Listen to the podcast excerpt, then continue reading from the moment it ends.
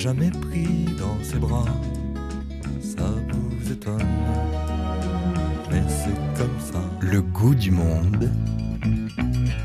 Clémence de Navy. Bonjour, bonjour à tous, bien installés, bienvenue dans le goût du monde, bienvenue à tous. Cheveux en chignon déconstruits, ongles peints, bracelets, colliers, des fétiches, peut-être on va découvrir ça. Il est pétillant, il est beau comme un dieu méditerranéen, vivant. On dirait une herbe sauvage et fraîche avec un sourire qui fait dire soit Ah, il fait une bêtise, soit il nous fait une surprise. Bonjour Julien Sebag. Waouh, belle intro. Merci beaucoup, bonjour. On peaufine un petit peu, un petit peu de poésie. Bienvenue chez nous. Merci mille fois. On est content de recevoir déjà quelques saveurs en tête, normalement, si euh, j'ai bien lu. Après le générique que nous a concocté Cécile Bonici, du labné normalement, puis un bar avec euh, du citron, thym, oignon, fenouil, coriandre, petite tomate et une sauce vierge à la fraise. On va jouer aujourd'hui pendant cette émission, on va jouer puis on va goûter avec pour saveur la musique, comme une bande originale en fait de votre cuisine pendant toute cette émission. On a pioché dans votre livre, autodidacte, publié chez Flammarion, une, une petite merveille. Il est aussi beau que bon votre livre. Il chaloupe un petit peu d'ailleurs quand on l'ouvre, hein. c'est normal je crois, parce qu'il y a de la musique un peu à toutes les pages, entre crushed kebab, tomate rôtie, de l'amour, de la glace, du feu, du très très gourmand. Cuisinier, euh, vous ne pouvez pas dire, c'était un rêve d'enfant d'être cuisinier, Julien Sebag? C'est vrai que c'est pas vraiment un métier dans lequel j'ai baigné, comme j'ai pu voir chez certains autres chefs, mais on m'a passé beaucoup d'amour avec la cuisine, ça c'est sûr. Je pense que ça, je l'ai gardé. Et euh, après, j'ai eu envie d'exprimer sûrement une sensibilité, et c'est le médium qui m'a le plus parlé, mais en grandissant, Mm. pas étant petit. C'est une découverte que vous avez faite au, au long du chemin, Ouais. notamment dans une ville proche d'ici, Oui, à Londres. oui.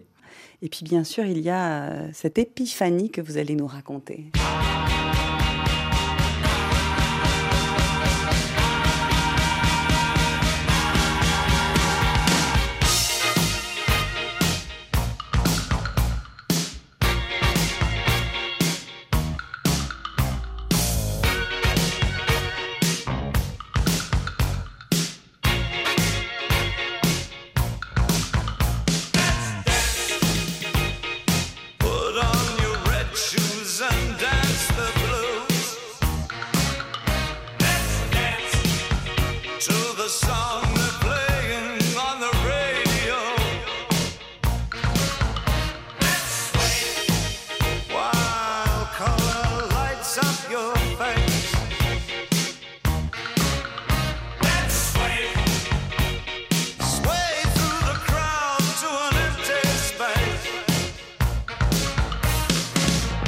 Let's Dance Bowie. Donc nous sommes chez qui Qu'est-ce qu'on fait Qu'est-ce qu'on mange Que voit-on Et pourquoi ai-je parlé d'épiphanie? Alors, c'est marrant parce que j'ai je bossais dans un magasin de vêtements. C'était sur Floral Street, à côté du, de Camden. C'était le- une année de césure déjà, vous êtes en- Exactement, en train de ouais, faire des j'ai- études. J'étais allé faire un échange universitaire. À l'époque, je travaillais dans l'art contemporain. et Je faisais un, un bachelor en art management. Et euh, c'était hyper cool. Et j'avais besoin d'un peu de sous, donc je travaillais dans un magasin de vêtements. Euh, Floral Street, c'était dans le quartier Covent Garden. Et donc, je vois un jour une queue énorme devant un, endroit. Et je vois qu'en fait, c'est Sésame, donc le nouveau restaurant euh, street food d'Ottolenghi. Je sais à peine qui c'est, on est en 2013-2014, Jérusalem, son livre vient de sortir. Et je fais la queue, et voilà, effectivement, j'ai été assez euh, abasourdi par, même pas la nourriture, en fait, par l'expérience provoquée par, par, euh, par la magie euh, de, de- des couleurs de la déco, de la vaisselle, de, la musique. De... Je me suis rendu compte qu'en fait, manger n'était pas que gustatif, mais était bien plus sensoriel et sensible, quoi, que Mhm. ça. Que ça. Ça racontait une histoire en soi. Mhm. Mhm. Exactement. Et il y avait Let's Dance, du coup, qui passait. en fait, elle veut dire tellement de choses pour moi, cette chanson. Je suis désolé, elle a tellement de poids et de valeur. Mais c'est veut- fait pour, c'est pour ça qu'on écoute euh, votre cuisine aujourd'hui. Donc elle représente quoi cette chanson Let's Dance? C'est aussi la, la chanson euh, du film Good Morning England. Là, C'est- c'est une bande de radio engagée sur un Ok. navire qui faisait de la radio libre. Oui, c'était les radios pirates, exactement. Mhm. Vous connaissez ça, quoi. et ce film m'a beaucoup, beaucoup, beaucoup touché. je sais pas, pour moi, il est synonyme de liberté, de créativité, de on peut y croire, on peut être différent, mais en même temps euh, finir par entrer dans les clous et finir par être une normalité.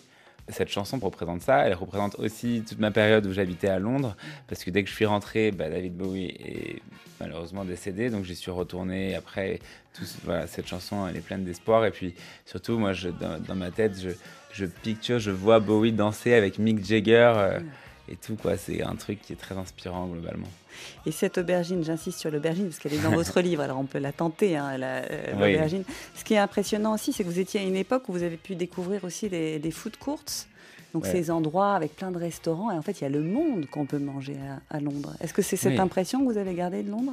On dit qu'à Londres il y a peut-être, euh, je sais pas, genre 10% d'anglais. Avant le Brexit en tout cas on disait ça, que c'était une ville qui était composée d'ethnies du monde entier, et du coup euh, ça se ressent vraiment dans les, dans les food courts et même dans les restaurants. Il y a des ethnies que je connais même pas qui sont représentées culinairement parlant. Et euh, en fait, ouais, c'est, moi, ce qui m'a, en fait, ce qui m'a subjugué, c'est que chacun tentait un peu sa chance comme ça. J'ai toujours aimé l'entrepreneuriat, les aventures créatives, etc. Surtout quand j'étais jeune. Quand vous étiez plus jeune encore, alors. J'étais plus jeune, oui, j'ai 30 piges quand même. Hein. ah oui, pardon. Quand vous étiez jeune. en tout cas, à cette période de ma vie, j'étais un peu comme ça aux aguets de tout parce que je savais pas où j'allais. Donc, euh, j'avais besoin de capter mm. des choses, quoi. Et là, c'était tellement riche. Mm. Cette énergie. Ouais, ces odeurs, ces couleurs, euh, ces bruits et ces langues différentes, ces, ces, DA, ces directions artistiques qui sont mm. propres à, chacun des stands. Et puis la clientèle qui est curieuse, quoi, en fait, qui est concernée, qui sont concernée partout. Et c'est ce que j'aime dans la restauration, c'est cette immédiateté, en fait, avec le client, du produit. Euh, où il y a un rapport qui est vraiment direct, quoi, qui est presque charnel et instantané. Hmm, ce qui se ressent d'ailleurs très bien dans votre cuisine. On a une immédiateté, une fraîcheur, on a quelque chose qui est donné tout de suite pour être partagé. Bien sûr, quelque chose de brut presque. Et simple, quelque part, et en même temps tellement élaboré. Merci. On part à Tel Aviv? Allons-y. Allez, on prend l'avion. Ladies and gentlemen, welcome to Tel Aviv. It is 4 5 p.m. local time. The temperature is 33 degrees. Thank you and have a great time in Israel. 33 degrés pour l'arrivée en Israël, on est pas mal. Ça, c'est un, une, chaud, hein. une bande son tirée euh, du podcast à la recherche de Jeanne de Zazie Tavitian. Pour ceux qui n'auraient pas écouté l'émission, vous pouvez l'écouter à nouveau. Donc nous sommes à Tel Aviv, pas par hasard. Racontez-nous Tel Aviv. Euh, juste après Londres, j'avais rencontré une demoiselle à l'époque et euh, je l'ai suivie après à Tel Aviv parce qu'elle était israélienne. J'ai fait mon année de césure là-bas. J'étais censé rentrer pour mon master, mais j'ai prolongé, j'ai fait une année de césure. Euh, je voulais toujours travailler dans l'art contemporain, mais j'avais quand même été un peu subjugué par le monde de la restauration. Pas en tant que chef du tout. Hein. Je voulais juste euh, monter des concepts. Je sais pas ce que je voulais y faire. Je me suis dit peut-être que je vais ramener un fish and chips à Paris. Je sais pas. Je dis n'importe quoi.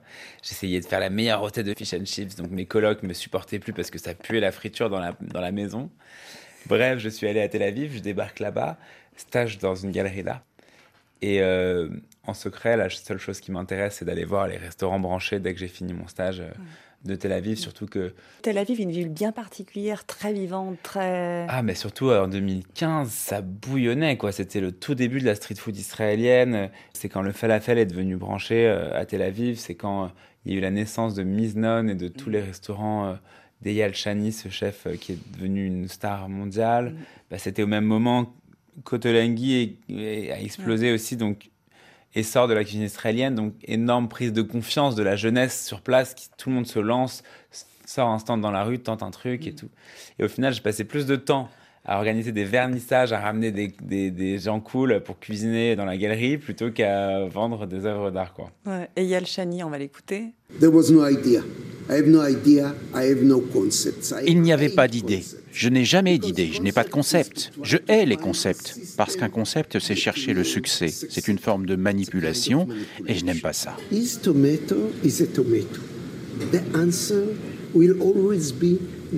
Cette tomate est une tomate? Non, ce n'est pas une tomate. Alors qu'est-ce que c'est si ce n'est pas une tomate? C'est autre chose. Et cette autre chose, c'est un voyage. Pour un cuisinier, qu'est-ce qu'une tomate? Qu'est-ce qu'un yaourt? Que se disent-ils? Il faut rafraîchir son âme avant de cuisiner pour tout donner. Il faut être affamé pour donner le meilleur.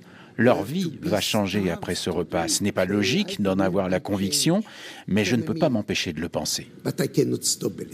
Yal Shani, donc Miss Nun à Paris. Euh, votre vie a un peu changé aussi après Je l'adore ce mec. voilà. je le capte vraiment beaucoup. c'est comme ça qu'on dit maintenant. Je le capte vraiment ouais, beaucoup. c'est ça, ouais. J'aime bien. C'est incroyable. Et quand vous entendez justement, il faut, euh, il faut euh, arriver comme vierge en fait à une soirée où on, va cuisiner. C'est quelque chose qui trouve de l'écho chez vous? Ah oui, euh, je, je, je, sais pas. En tout cas, moi, quand je suis arri- la première fois que j'ai mangé de la cuisine du coup d'Eyal Chani, c'était à Paris, je crois, juste avant d'aller à Tel Aviv pour vivre là-bas. D'ailleurs, ça a appuyé mon envie d'aller vivre là-bas, hein, évidemment. Euh, ça, Miznon venait d'ouvrir et j'étais place des Vosges et, et- et une amie, à l'époque j'avais vraiment pas de sous, et une amie n'avait pas fini son sandwich de Miznon qui venait d'ouvrir, tout le monde en parlait. Ouais. M'a dit Tu veux, j'en veux plus. J'ai dit Ok. Euh, j'ai tapé un croc dans ce truc-là et j'ai compris en fait que il n'y avait aucune limite dans ce qu'on pouvait exprimer avec de la nourriture et qu'il y avait aucunement besoin euh, de, de 30 serveurs, d'une table, etc. Et que avec euh, de, de la créativité, de, de l'authenticité, on pouvait faire ressentir énormément de choses. Et, et euh, c'est plus qu'une gifle, c'est un uppercut dans ma tête. Et j'ai été sur le cul. Et depuis, ce mec-là ne cesse de me, de me mettre des leçons à chaque fois qu'il fait un move, quoi.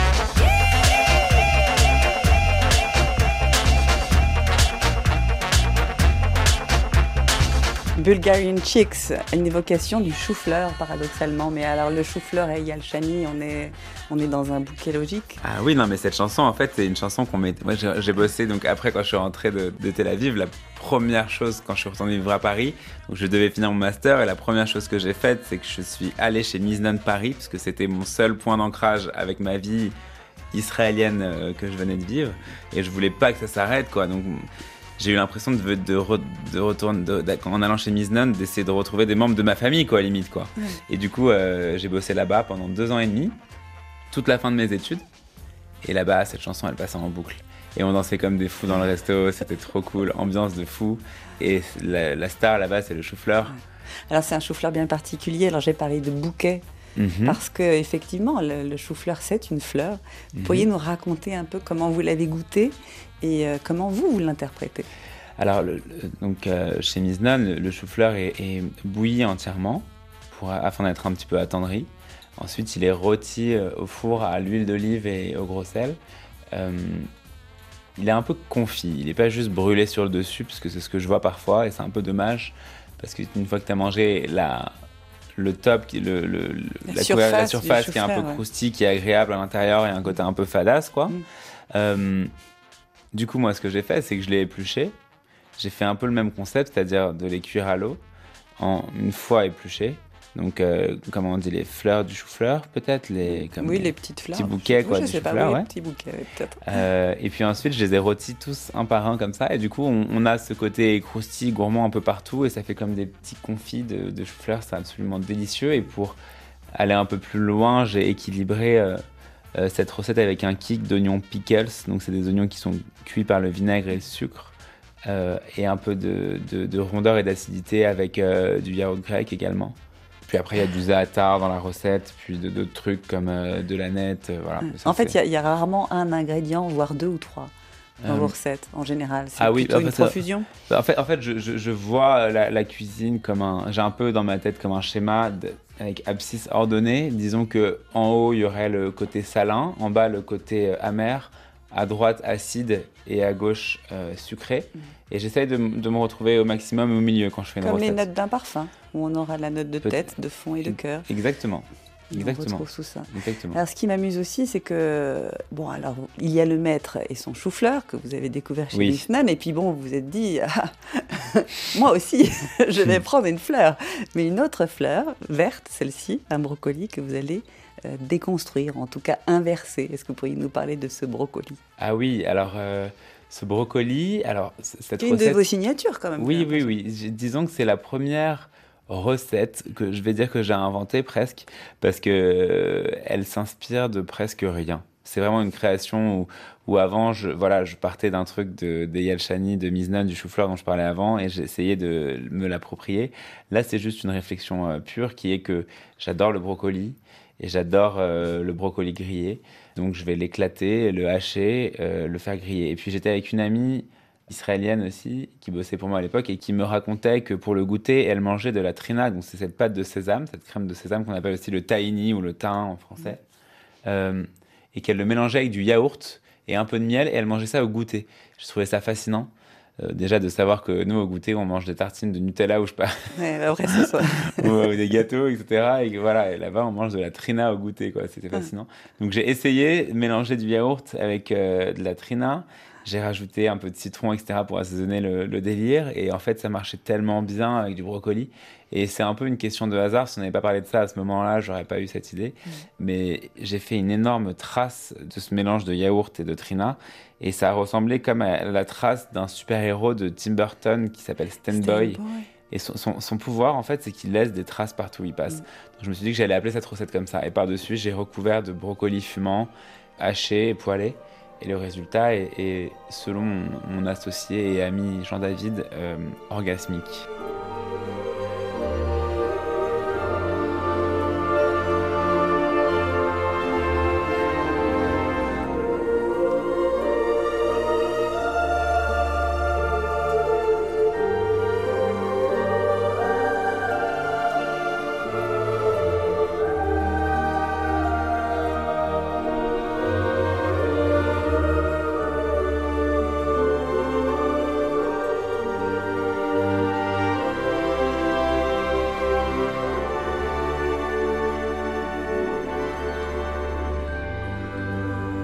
Orgasmique, on disait, c'est ça. hein on a Mhm. l'impression de s'envoler avec cette musique. Est-ce qu'il est possible de ne pas sourire quand on entend ça? Je crois pas. Moi, en fait, c'est bien parce que vous souriez, je souris, donc en fait, euh, c'est pas requis. Steinboy, ça vous intéresse aussi? C'est important pour vous d'avoir cette image euh, un peu décalée euh, d'un enfant euh, qui laisse des traces, qui, dont on retrouve du coup toute la valeur et on va s'intéresser à sa personnalité davantage? Euh, oui, il y, a- aussi une forme de ce qui m'intéresse dans l'univers de, Tim Burton, au- au-delà de, au-delà du fait de se démarquer et d'être différent, c'est, euh, la naïveté, c'est le fait de se dire c'est ok. Euh, d'ailleurs, c'est pour ça qu'il fait souvent des, monstres gentils. Euh, en gros, il te, te fait comprendre que moi, ce que je ressens, c'est que à la fin, tout sera ok. Tu peux être chelou, tu peux être qui tu veux. Au final, on est tous pareils. Et voilà, ça permet de pouvoir s'accepter un petit peu et de foncer un peu dans ses retranchements. Au final, c'est pas grave quoi. Mm. C'est un enfant euh, huître ou alors c'est un jeune super-héros qui a comme un pouvoir un peu pourri, mais on s'en fout quoi. Au final, Au final, ça va aller. ça va aller. Le goût du monde.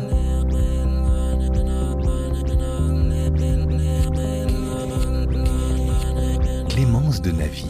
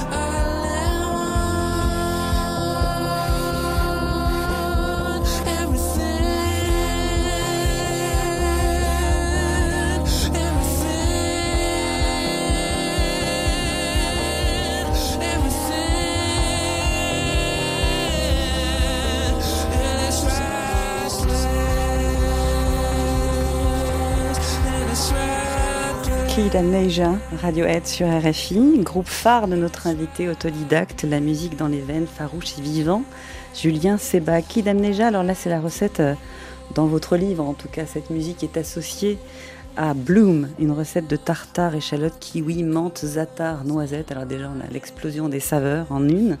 À votre image, cette assiette bien fraîche? Waouh À mon image, cette chanson. autant que, que, cette recette, oui. Cette recette euh, est, est, la preuve que la très bonne cuisine peut être simple, rapide, goûtue, délicieuse, et si elle n'est pas faite avec amour, euh, moins bonne que si elle est faite avec amour. Hmm. Donc c'est une cuisine qui est très représentative de ma cuisine finalement. Ouais. Voilà. C'est ça, c'est un peu l'impression qu'on a. Hi guys, I am Bara Faili and I'm here in Paris, very windy Paris, to meet with Chef Julian Sabag. to teach me some tricks and basically how to cook. Uh, he's a little late, so I'm waiting for him for now.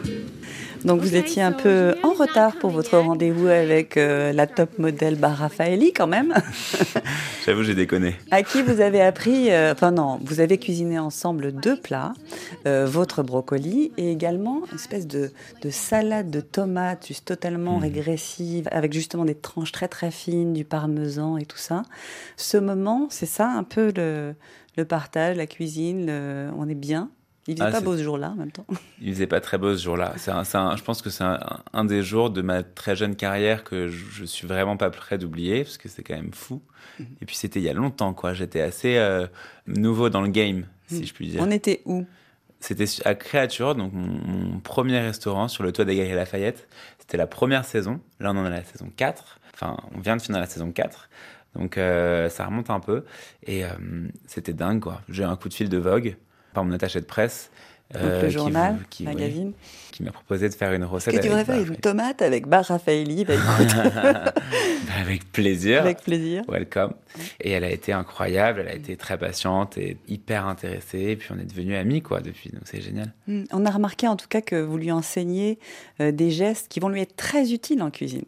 Je pense à la manière de couper la tomate ces gestes-là, la manière de couper les légumes et de les aborder, est-ce que ce sont des gestes que vous avez appris justement lors de votre euh, séjour à Tel Aviv, lorsque vous travaillez à Misnon Ça vient d'où ce savoir-faire et cette gestuelle? Euh, C'est une super bonne question. Je pense qu'elle est propre à chacun et qu'elle vient avec euh, de l'entraînement. Mais il est vrai que quand je suis arrivé à Tel Aviv et que j'ai commencé à bosser dans des restaurants, sachant que j'avais jamais fait d'école de cuisine et que j'avais toujours été amateur, mhm. en fait, il y a plein de choses qui allaient pas. Je me rendais pas compte du tout. Au-delà de tous les réflexes d'hygiène, euh, on m'a fait recouper 40 fois un oignon avant d'avoir la bonne. en fait, j'ai commencé à aller dans les restaurants qui me fascinaient le plus. Mais ils m'ont regardé en disant bonjour, j'aimerais travailler en cuisine. Vous êtes Dalida, je suis euh, français, j'habite Paris. Est-ce que je peux travailler chez vous? Vraiment, ça marche, non? Non, ils, m'ont renvoyé euh, tous euh, d'où je venais. Donc j'ai dû commencer par des établissements un peu moins nobles, un peu plus street food, quoi. Mhm. Puis un par un par un, je suis revenu euh, trois, quatre mois après dans le premier où j'étais allé. Et puis ils m'ont dit, ok, mais tu vas d'abord devoir couper cet oignon bien.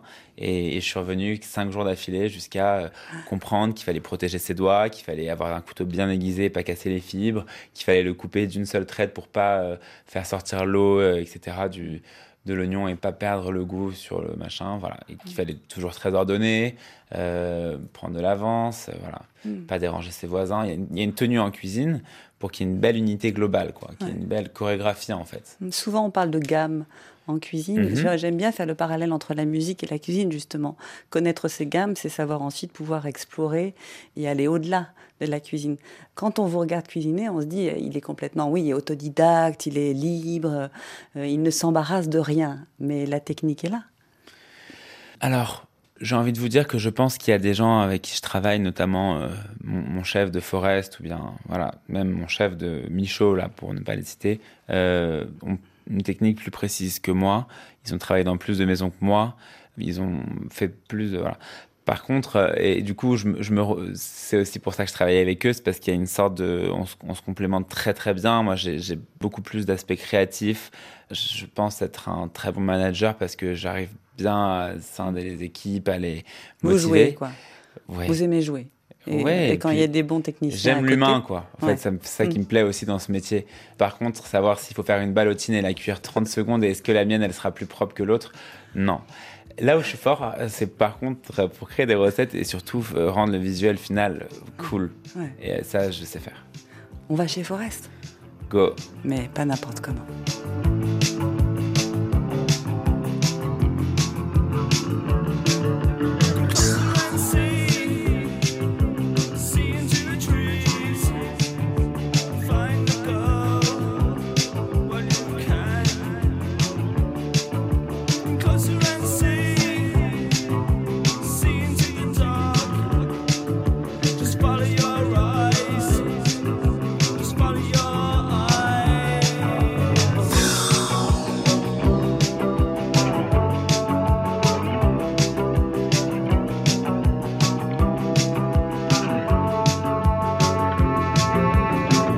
Forest, The Cure.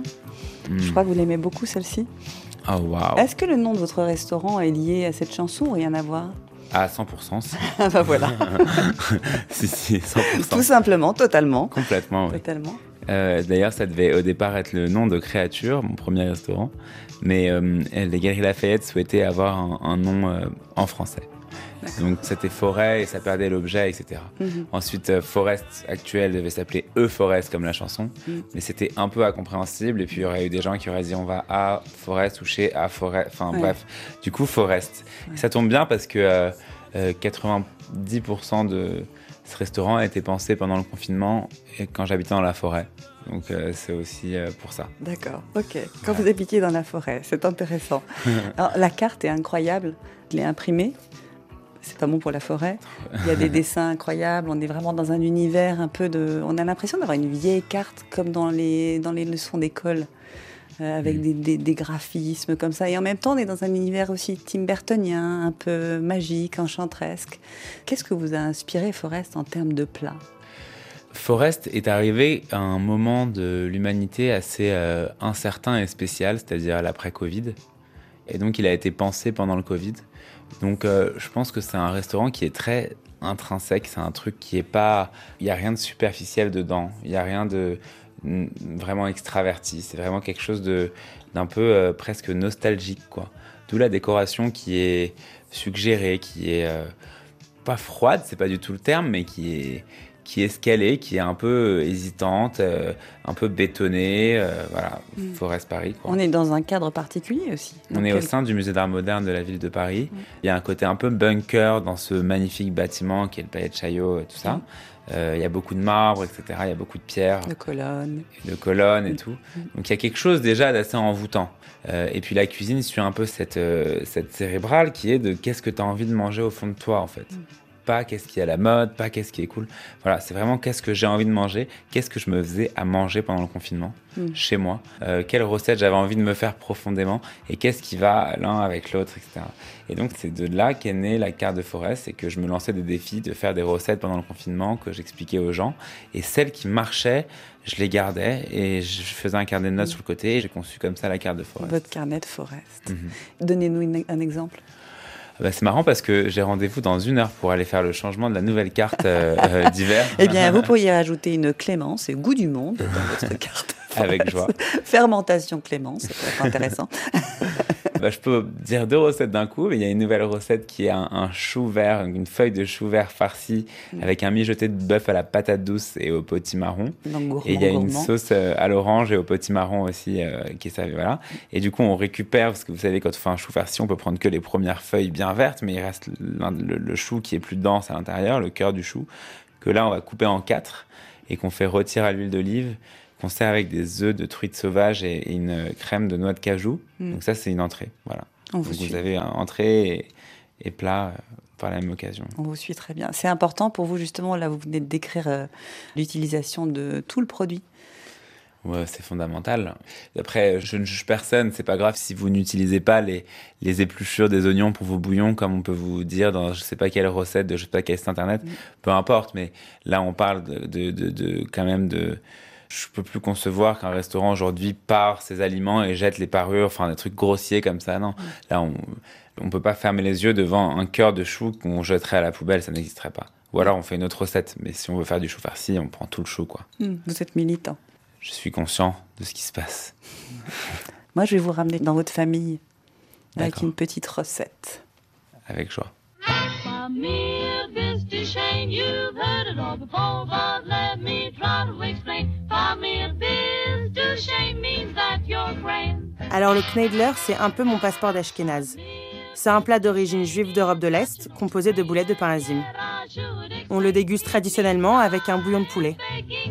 Ah bah justement, elle m'attend pour le cuisiner. C'est bon, je peux continuer Oui. Alors, je continue, je remonte mes manches parce que j'aime pas voir les manches longues. J'épluche les légumes.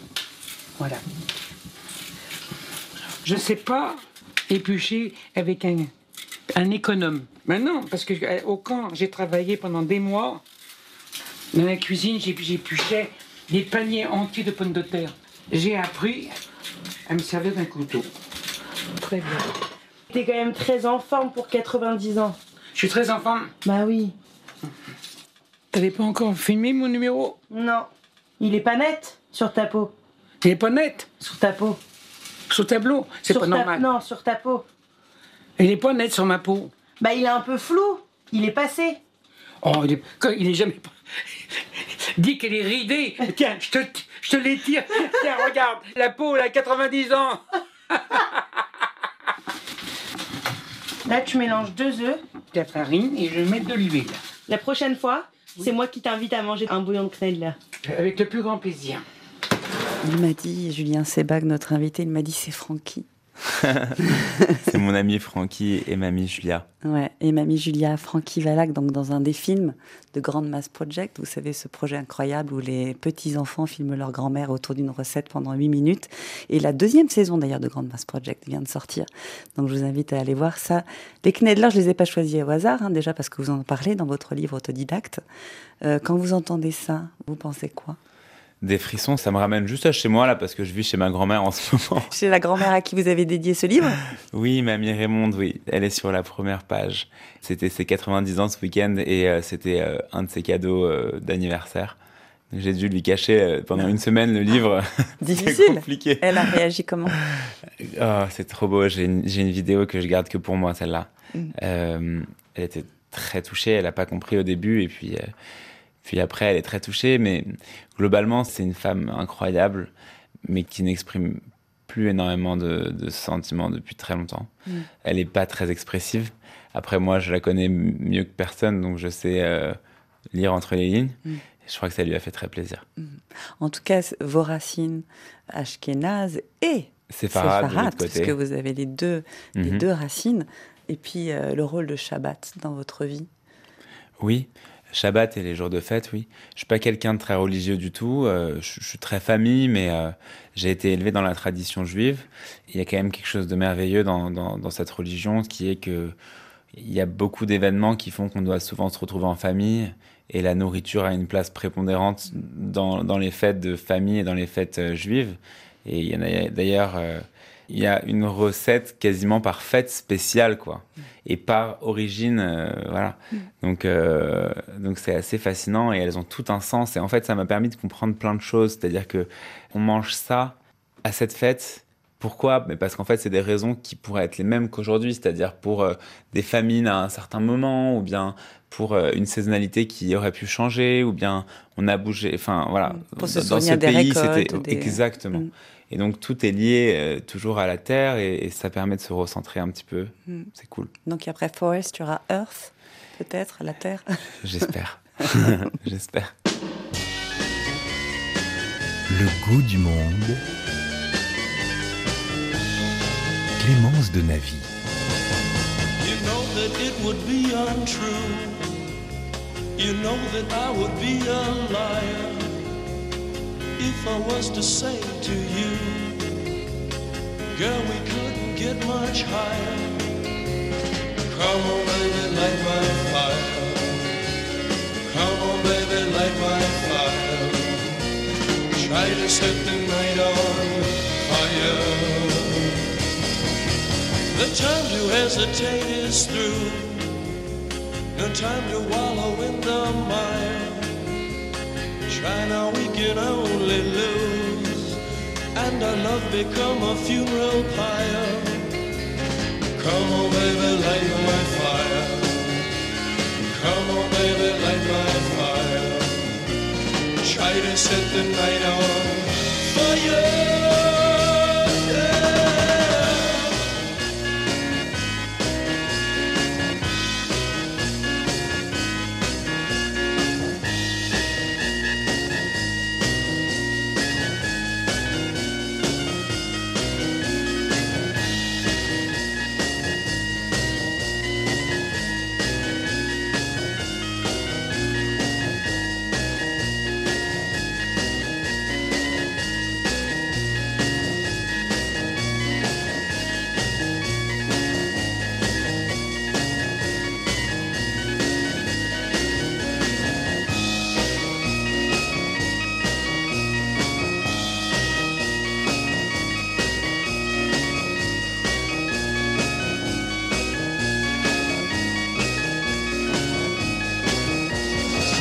Light My Fire. Qui chante ça? Euh, probablement un groupe qui s'appellerait les Doors, l'idée par Jim Morrison. Incroyable, les Doors. Important dans votre vie aussi, Julien Sebag, Euh, décisif. décisif. Mhm. Il a des termes un peu radicaux. Décisif, C'est ce que- ce que- orgasmique, c'est- époustouflant. C'est vous qui m'inspirez ça, qu'est-ce que vous voulez que je vous dise? Ouais, décisif. Euh, oui, moi j'ai. C'est une période très particulière de ma vie. Je pense que c'était euh, euh, juste avant que je parte à Londres. hein. J'étais un peu plus jeune, je devais avoir euh, 19 ans. J'étais euh, encore en première année d'école de commerce. Et puis j'étais à un tournant de ma vie, période du bac, tout ça, où je savais vraiment pas qui j'étais. C'est pas facile hein, d'avoir 20 piges, c'est vraiment pas facile. Et, je, sentais que je débordais de quelque chose, mais j'arrivais pas à l'exprimer, donc j'étais vraiment profondément malheureux. Et je savais pas où était ma place. Et puis, un jour, j'ai décidé d'arrêter complètement de fumer de l'herbe, parce que ça m'anéantissait et m'angoissait énormément. Et euh, ça ne m'allait pas. Et il fallait que je trouve d'autres occupations. Et ma mère m'a donné une place pour aller voir une expo. J'avais jamais été voir d'expo, à part avec elle quand j'étais petit au musée du Louvre le dimanche une fois par an, quoi. Entrer dans les pieds. Entrer dans les pieds. Euh, C'était Basquiat à l'époque au musée d'art moderne. Voilà. Et puis elle m'a dit, tu devrais aussi écouter un peu d'autres trucs que ton rap américain. Puis elle m'a foutu les Doors, ou je sais pas si c'est elle ou quelqu'un d'autre euh, qui m'a conseillé ça. Et puis je suis tombé sur euh, People Are Strange devant une œuvre de Basquiat monumentale. Et puis tout, ce- qui était un peu chimérique en moi euh, s'est un peu démêlé. Et puis je me suis rendu compte qu'il qu'il pouvait se passer tellement de choses si je me laissais un peu faire et que je lâchais un peu prise, en fait. Mm. Depuis ce jour, c'est ce que j'essaye de faire tous les jours, de me rappeler de lâcher prise et que tout est OK à la fin. Tout est OK. c'est très beau. On est bien comme ça, dans cette idée-là, qu'en fait, il, il suffit de, de chercher un peu la beauté aussi. Mhm. Et de se laisser aller à la beauté, quoi. aller à la beauté.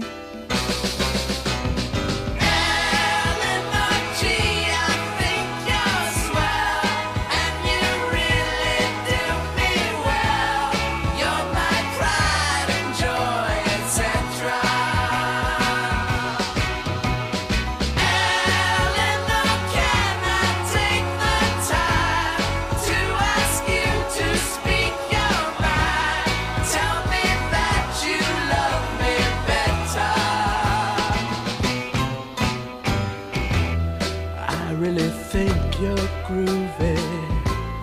Let's go out to a movie. What do you say now, Eleanor? Can we? They'll turn the lights way down low. And maybe we won't watch the show. I think I love you,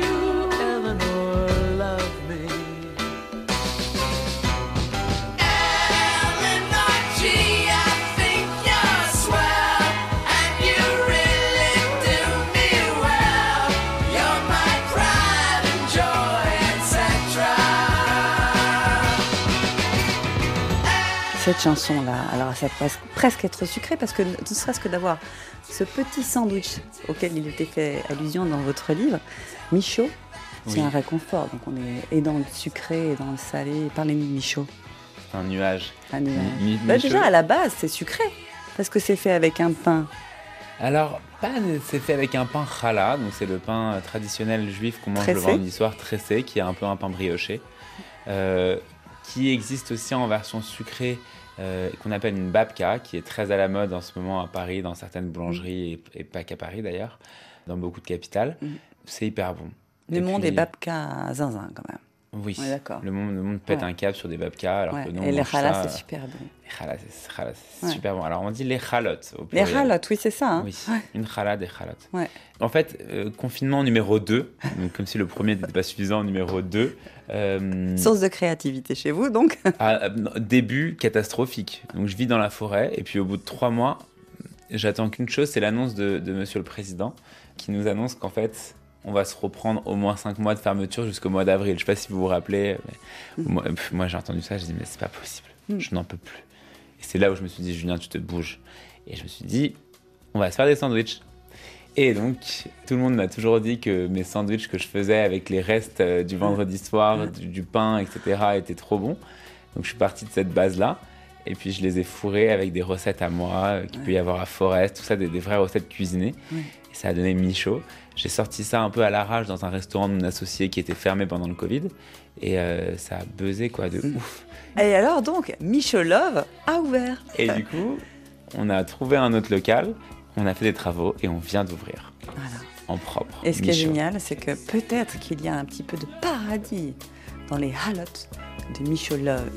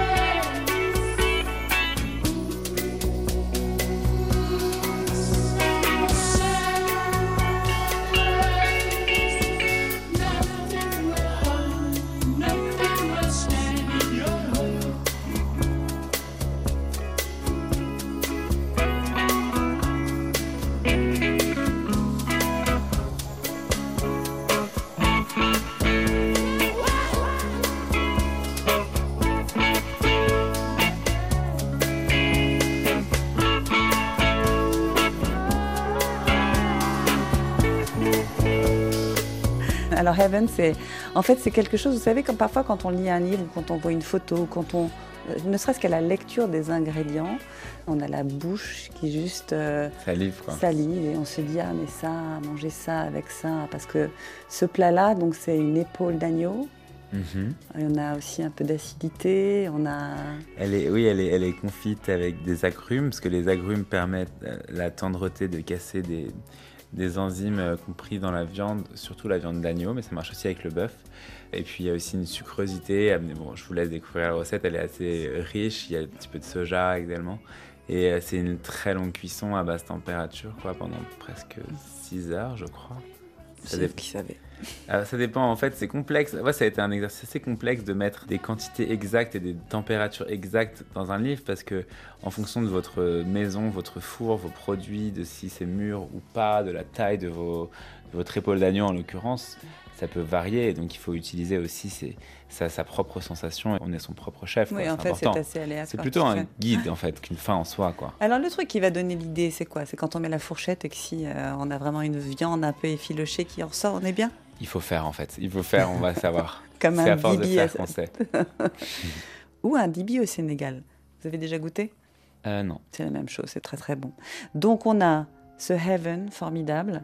C'est bientôt la fin de cette émission, j'en suis très triste. Je voulais vous remercier déjà avant toute chose pour la découverte de cet album fantastique qui s'appelle Plantasia, Ah ben, je suis ravi que ça vous ait touché. qui a été conçu pour pouvoir euh, aider les plantes à grandir. Oui, c'est un album de Mort Garson, je crois, qui est sorti dans les années 70, qui a été conçu et destiné uniquement pour les plantes et pour le bien-être des plantes.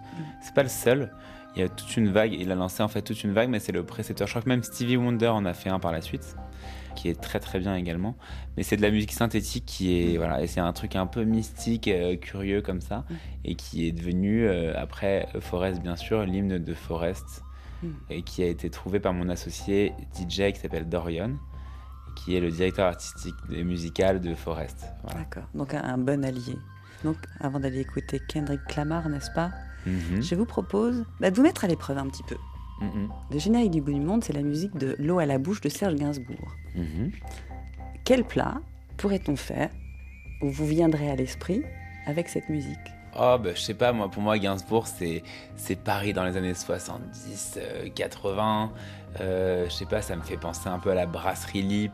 Ces endroits comme ça, là-bas, moi, je vois des champignons, je vois de la crème, je vois une crème de champignons euh, qui a bien été réduite, bien foncée, avec un bon goût torréfié, réconfortant pour l'hiver. Un os à moelle aussi. Une petite salade croquante un peu là, non? Ok, Hein? Ok. Des noisettes aussi. d'accord. Et le zatar, est-ce qu'il... euh, Non, plutôt le sumac. Oh, je sais pas, je Avec sais pas si je mettrais pas des herbes de Provence un peu là pour rester. Oh, des herbes de Provence. Un petit persil frais ou une coriandre. D'accord. Hein?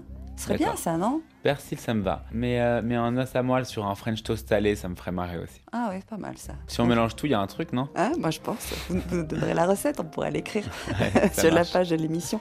Allez, une dernière chose, c'est une tradition ici, c'est un ingrédient et un ustensile à partager avec nous. Vous nous avez pas porté hein? Couteau. un couteau. C'est votre beau couteau? C'est mon couteau euh, le plus précieux. Il vient de la forge euh, Blenheim Forge à Peckham à Londres. Et euh, c'est une forge euh, qui est incroyable, qui fait des couteaux très très limités, magnifiques, avec un tranchant sublime, une lame hyper authentique. Et euh, c'est un peu la continuité de mon bras, quoi. Et en ingrédients alors? Ah, moi j'adore la trina, c'est pas compliqué, je fais de la trina partout. J'adore ça, c'est l'avenir. C'est sain, c'est bon pour la planète, c'est bon pour la santé, ça va avec tout, et puis c'est facile à faire, et puis ça se conserve hyper bien. Enfin, que demande le peuple Merci beaucoup Julien. Merci à vous. Julien Sebag, c'est Michaud, Michaud Love Forest au musée d'art euh, moderne de Paris. C'est moderne, oui. C'est aussi créature, c'est une météorite goûteuse en tout cas à suivre sur les réseaux sociaux. Les Insta et autres vidéos YouTube sont sur la page de l'émission, rassurez-vous. Et vous, quel goût, quel plat pour le goût du monde opteriez-vous? Merci beaucoup en tout cas à Cécile Bonici pour la réalisation et la mise en onde de cette émission et à vous tous de votre fidélité. On vous dit à samedi prochain.